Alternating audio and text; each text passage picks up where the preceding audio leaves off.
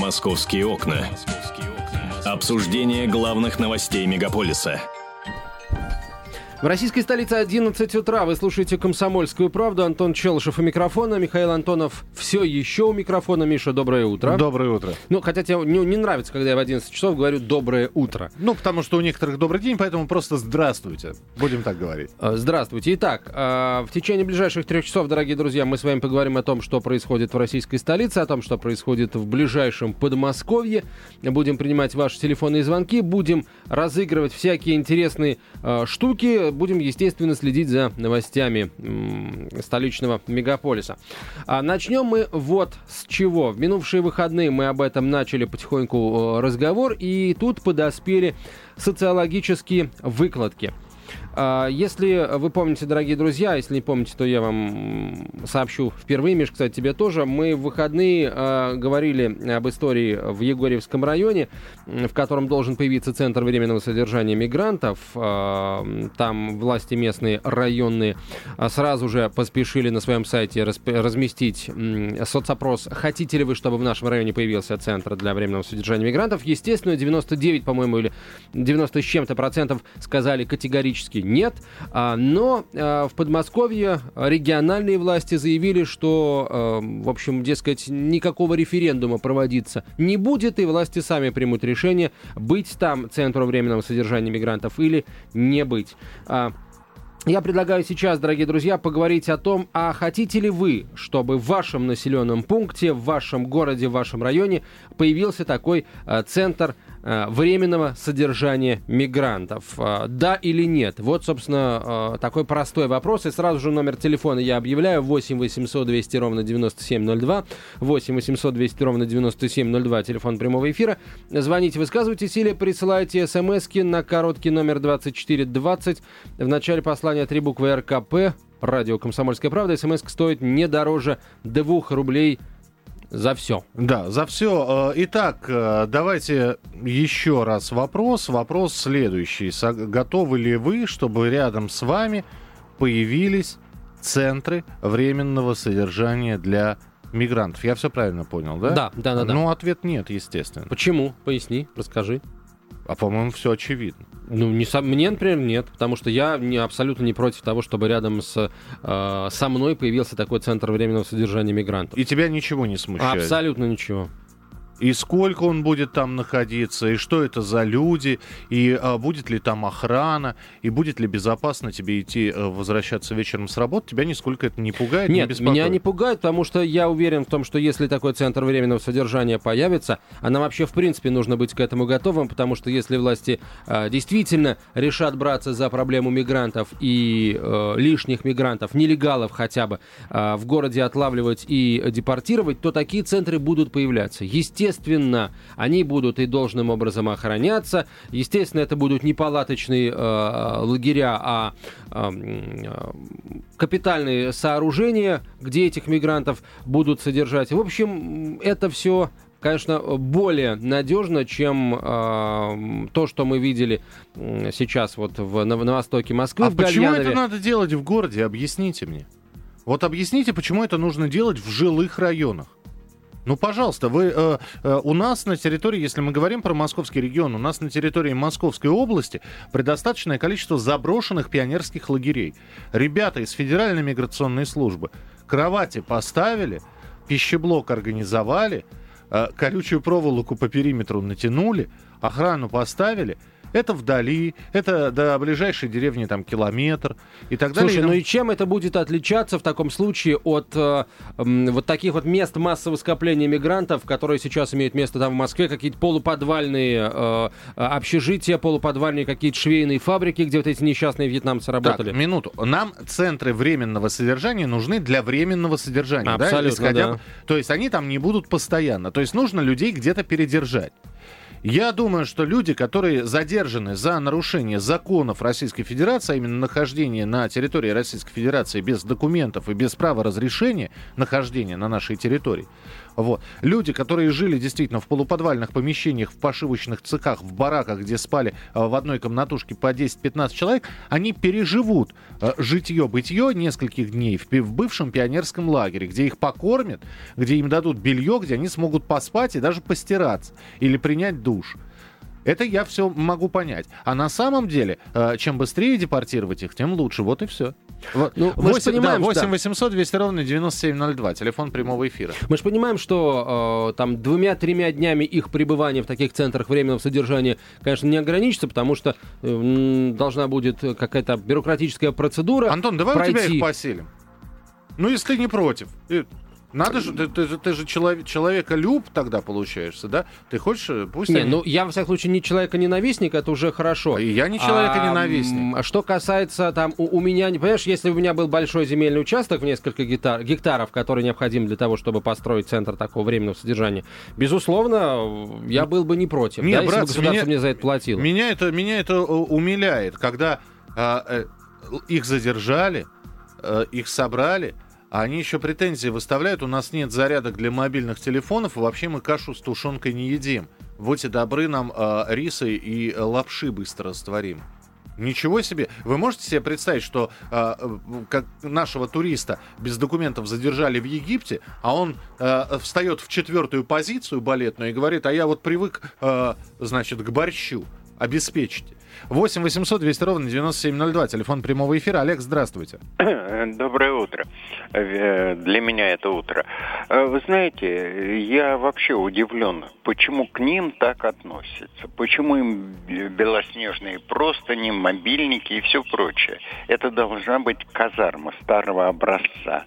Есть они должны то, что им дадут, и должны говорить спасибо. А если на территории пионер-лагеря бывшего, то пусть они и поработают там, вручную лопатой покопают какое-нибудь поле крестьянам. Почему мы с ними так нянчимся? Они же, в общем-то, незаконные здесь люди. И гнать их надо. Я тут прошел одну остановку э, по улице Кировоградская. Я насчитал 47 человек. Из них 23 не славянской национальности. Гнать надо их. Понятно, Это однозначно. Да. А э, веер им, там, вентиляторы, кондиционер. Простите, заезжайте в село Борки Курской губернии, Суджинский район. Там мать с семью детьми сидит без электросвета. Ей незачем, нечем заплатить. Я, я, я вас понял, да, Олег, спасибо большое. У нас просто много телефонных звонков. 8 800 200 ровно 9702, телефон прямого эфира. Виктор, здравствуйте. Здравствуйте. А я вот не против, чтобы у нас в районе, как говорится, в поселке был вот такой центр. Но при том условии, чтобы федеральная власть выделила деньги так. на это дело. И эти деньги получили все жители, распределили жители. Не администрация поселка получила и распределила между собой, как это обычно делается. Подождите, на что а деньги? Все... Я не понял. На что? А вот такие за неудобства. А, то есть, э, то есть моральная компенсация. Ну, это да, это, это вряд ли, как говорит. Спасибо. 8 800 200 ровно 9702, телефон прямого эфира. Вряд ли вы получите деньги за моральные компенсации и за неудобства. А, Максим, пожалуйста, слушаем вас. Да, доброе утро. Доброе Вы знаете, Михаил, я сегодня вот редкий случай, когда я полностью с вами согласен. Потому что действительно мы выросли в стране, где нелегалы, то есть человек нелегально перешедший границу, да, считался диверсантом и шпионом со всеми вытекающими последствиями из этого дела. И у нас 14% населения страны живет ниже черты бедности. Вот тут показали этот центр временного содержания где-то то ли в Балашихе, то ли в Болшево под Москвой. Угу. Ну, слушайте, ну это так сказать, пансионат, где обычные люди вот за такое жили проживание платят порядка тысячи рублей в день. Понимаете, так сказать, почему мы должны тратиться вот на такие вещи? Когда задержали этих вьетнамцев, приехали работники посольства, их показали, да, покрутили носом, пожаловались, что здесь, так сказать, нет риса, а на предложение забрать всех этих вьетнамцев к себе сказали, что нет, что это, дескать, наши проблемы, а не их. Ну, Поэтому... я, я вас понимаю, ну, да, если спасибо. конкретно, скажите, вы не против того, чтобы в вашем районе появился такой вот центр временного содержания? Я против таких центров в принципе. А куда девать мигрантов? В КПЗ, в КПЗ. в КПЗ мест нет. Вот куда их Ну, девать? значит, значит, в в лагерь сразу, сразу дорогу строить до Вьетнама. Спасибо. 8 800 200 Хотелось ровно бы 9702. все-таки, ну, посерьезнее, коллеги. Ну, дорогу на Вьетнам, конечно. А, 8 800 200 ровно 9702. Давайте я несколько цифр, несколько цифр приведу. Пожалуйста. Вообще, в принципе, к настороженности к трудовым мигрантам относятся две трети россиян. А, 65% а, выяснил фонд общественного мнения. А, Без опаски к мигрантам относятся более четверти россиян, 27%. а, процентов. Ну и, в общем, собственно, половина россиян против того, чтобы в их регионах открывались лагеря для нелегальных мигрантов. Я просто думаю, что если вот этим вот чиновникам, которые отвечают за депортацию, в частности, им сказать, ребята, вот э, э, у нас огромное количество нелегальных э, мигрантов, поэтому ж- э, жить они будут в ваших кабинетах или рядом с вашими домами, э, я думаю, что процесс депортации ускорился бы в разы. Просто бы вне, в, в промышленных масштабах. Ну, Миша, это фантастика, никто, конечно, такого не скажет, и тем более такого не сделает. Поэтому, э, ну, если исходить из каких-то э, российских реалий, я, э, у меня логика проста. Если государство начнет выделять деньги на строительство таких вот центров временного содержания мигрантов, государство хозяин достаточно рачительный, это просто будет означать, что за мигрантов, за нелегалов действительно решили взяться. Это, знаешь, это как строительство дороги. Мы два года терпим, потом несколько лет едем, пока количество машин, ну, не превысит и а, тот уровень с учетом вот новой этой дороги, да. Вот здесь то же самое. Мы строим центр временного содержания мигрантов, э, живем там, терпим, что э, терпим его нахождение рядом с нами там 2-3 года, но это в идеале, да. А потом, дескать, э, ситуация с мигрантами должна стать лучше. Э, Эти выходные я провел на территории бывшего пионерского лагеря. Почему про бывшие пионерские лагеря сказал? А, Это э, его взяли под свою опеку э, люди э, и сделали такое коммерческое предприятие, гарнизон А это называется. Туда можно приехать, там можно отдохнуть, там действительно казарменные такие условия, зато в, в идеале проводить тимбилдинги какие-нибудь, выездные, да. Так вот, заброшенных лагерей пионерских на территории а, Московской, Владимирской, Тверской и других областей огромное количество. Если взяться с умом, Ребята, э, давайте подумаем, нафига нам строить центры временного содержания, когда есть, опять же таки.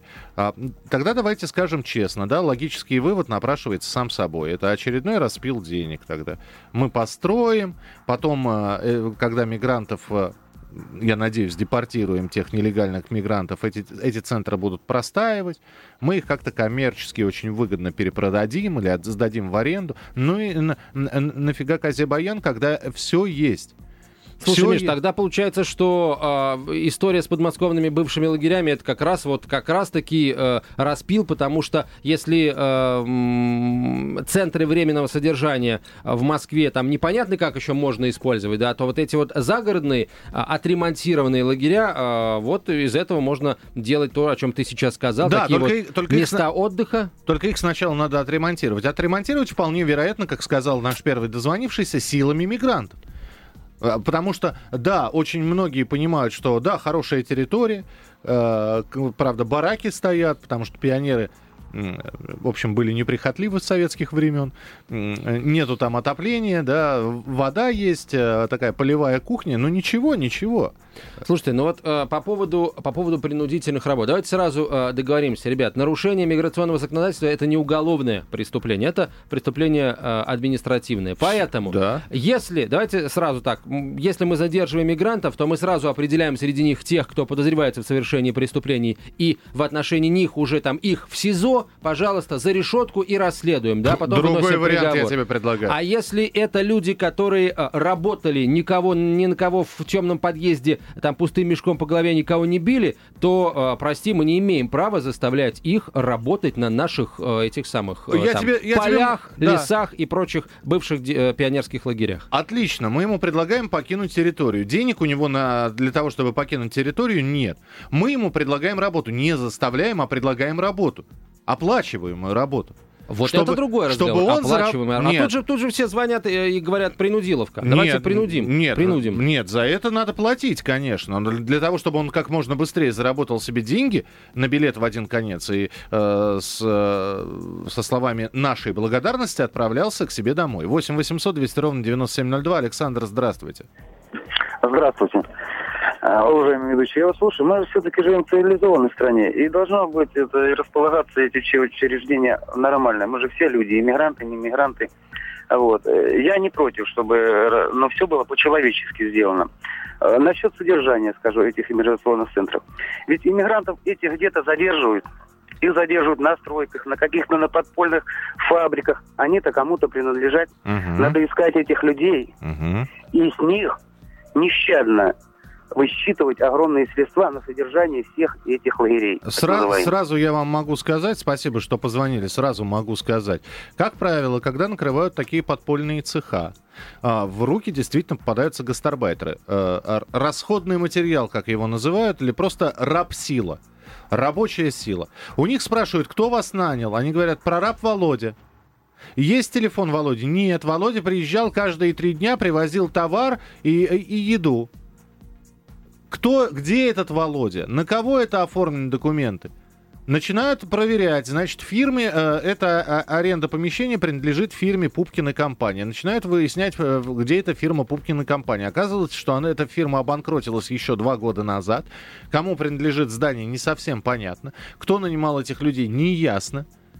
Хорошо, э, появляется даже, например, нашли работодателя, а у работодателя уставной капитал, дай бог, 80 тысяч рублей. Ну, То есть максимум одного-двух гастарбайтеров отправить, а их 56 человек на производстве работало. Каким макаром? Что? Как? Смотри, вот только, только сегодня появилось сообщение, РБК Дейли об этом эм, написал. А, Московская антимигрантская компания не ограничится рейдами по рынкам, стройкам и квартирам с выдворением, не- с выдворением нелегалов. Следующим этапом станет возбуждение уголовных дел против недобросовестных работодателей. Если сейчас пойманного нелегала пробивают по базам, а потом направляют в лагерь и позже депортируют, то акцент будет смещен на выяснение того, где он трудится, и последующий розыск его работодателя, сообщил РБК, источник в Главном управлении МВД а, по Москве. Кроме того, по а, данным издания, нелегалов даже планируется неофициально поощрять, в кавычках, то есть отпускать за содействие полиции. Есть э, информация о Как, том, куда что... отпускать? Ну, Чтобы куда? они нов- нового работодателя нашли. Слушайте, друзья, пример, Ловим, э, правильно, ловим нелегальных работодателей на живца. Др- пример приведу. Пример. У тебя есть дача, Антон? Нет, дальше У нет. тебя не- нету дачи, у меня нет дачи. Э, Представляем. Итак, э, у вас дачный участок. Вам нужно, нужно вы- выкопать что-нибудь пере- или перекрыть крышу дома, или, я не знаю, а, пристроечку какую-нибудь. Появляются рабочие. Вы их находите, потому что они постоянно крутятся вокруг того садового товарищества, э, в котором вы находитесь. Они... Вы говорите, ребят, надо э, так и так крышу покрыть. Не, причем не матом, а черепицей. Сколько? Вы договариваетесь, да?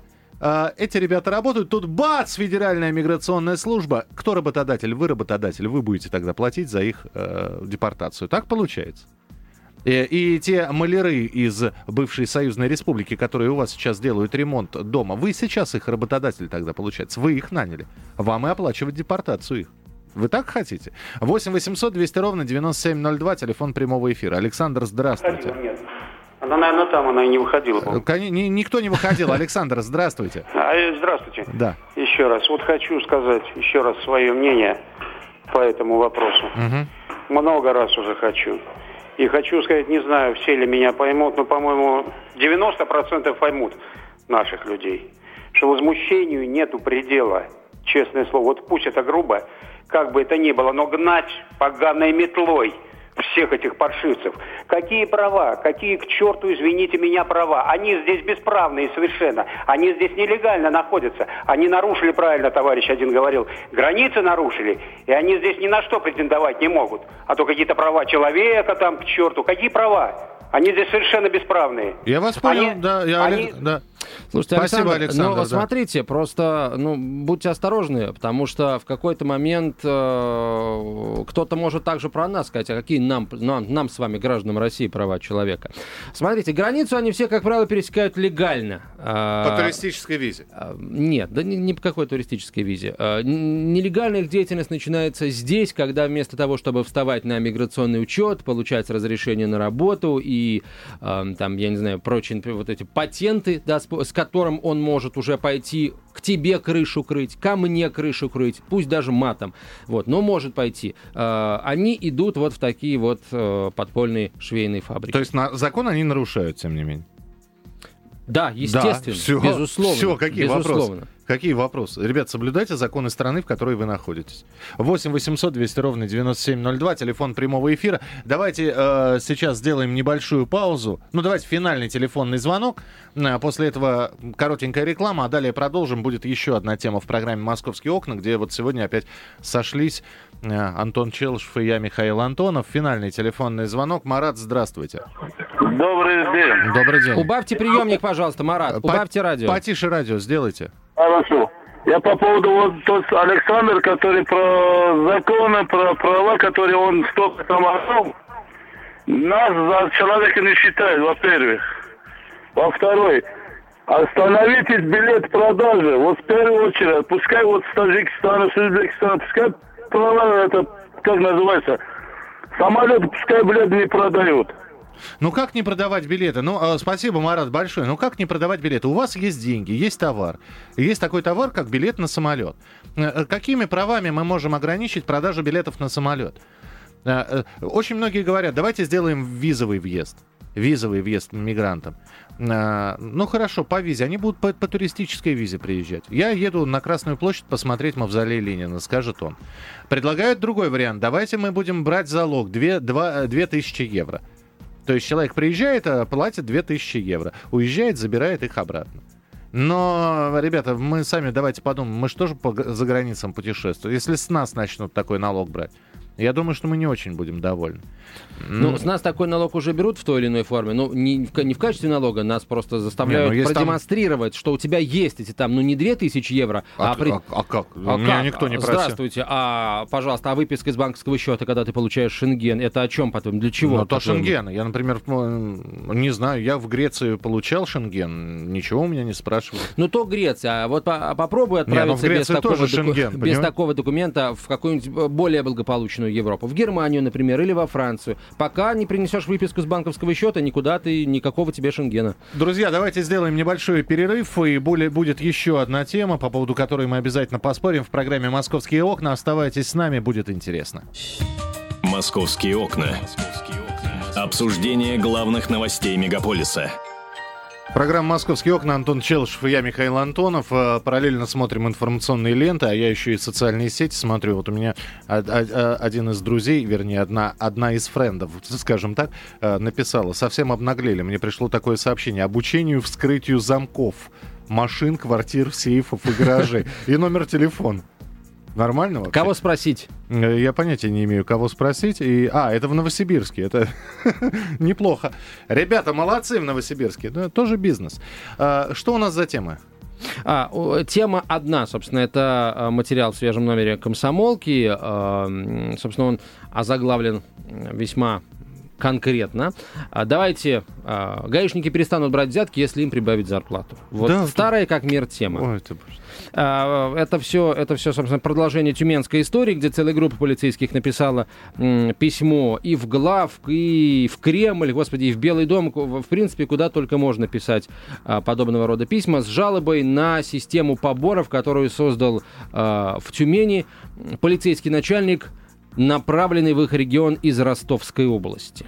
То есть, если гаишникам повысить зарплату, они перестанут э, брать взятки, да?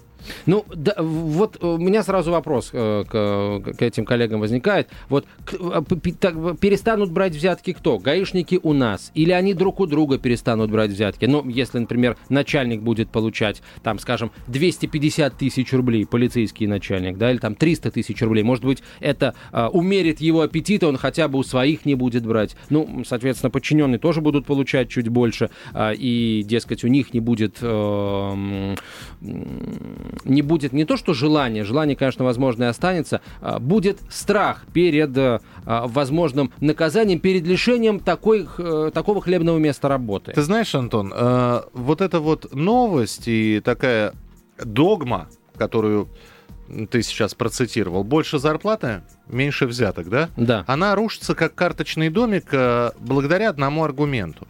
Какому? А- Аргумент очень хороший такой. Наши чиновники получают неплохую зарплату, скажем честно. Но при этом на коррупции попадаются очень и очень многие, потому что э, есть такая рас, расхожая фраза, чем больше получаешь, тем больше хочется. И если у человека даже с хорошей зарплатой есть возможность получения отката или дополнительной прибыли, э, он вряд ли от этого откажется. Рисковать э, зарплатой, рисковать должностью, ты знаешь, э, э, они и так рискуют. Рискуют, когда берут взятки, потому что они понимают, что если их поймают за руку, если там служба внутренних расследований их привлечет, э, дорога в органы им закрыта. И э, многие действуют на свой страх и, рис, и, и риск с русским А8. И я не думаю, что если повысить зарплату э, врачам, например, они э, перестанут, некоторые из них, которые вымогают деньги у пациентов, они перестанут э, эти деньги брать. Если э, повысить зарплату сотрудникам ГИБДД, честный он и не будет брать. Он как не брал за эту зарплату, так и не будет за высокую зарплату э, брать какие-то э, взятки. Знаешь, потому что есть действительно люди в разных профессиях, которые пользуются одной фразой «за державу обидно». И они выполняют свой долг не на страх и на совесть. Это врачи, это учителя, это и сотрудники правоохранительных органов.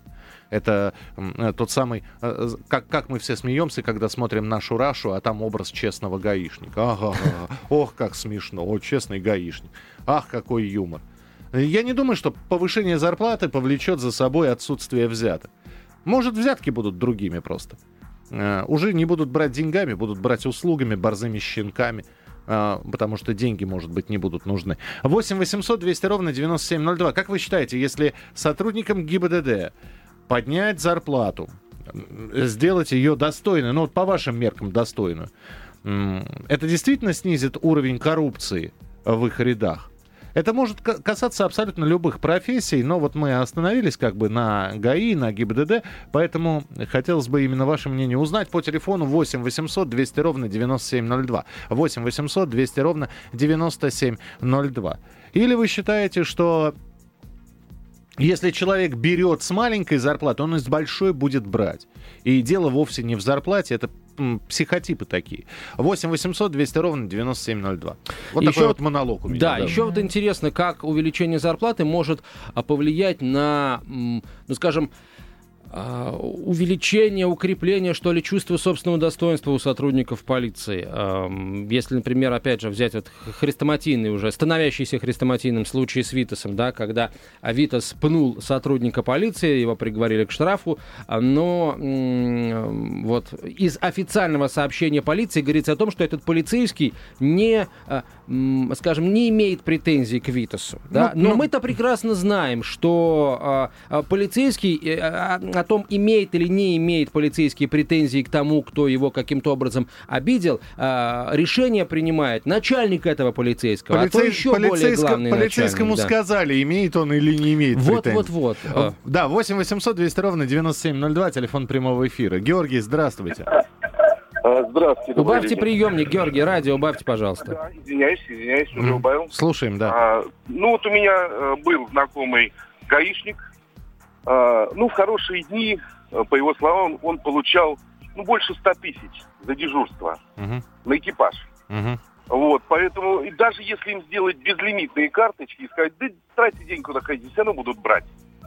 Он э, так плакал, когда его уволили оттуда, подмосковное, это на уровне 80 лет от Москвы. Уволили по он залету же... или в, в момент рефор... да, реформирования? Ну, там тоже у них есть Покрывалово, то есть перед залетом э, его их там предупредили, кто не успел уволиться, того взяли, кто успел, того просто уволили. И вот он ждал какого-то там приказа, чтобы вернуться обратно. Просто не то, что ждал, а вот прям... Молился и надеялся. Мог... Да, когда он вернется обратно, потому что это, это такие бешеные деньги.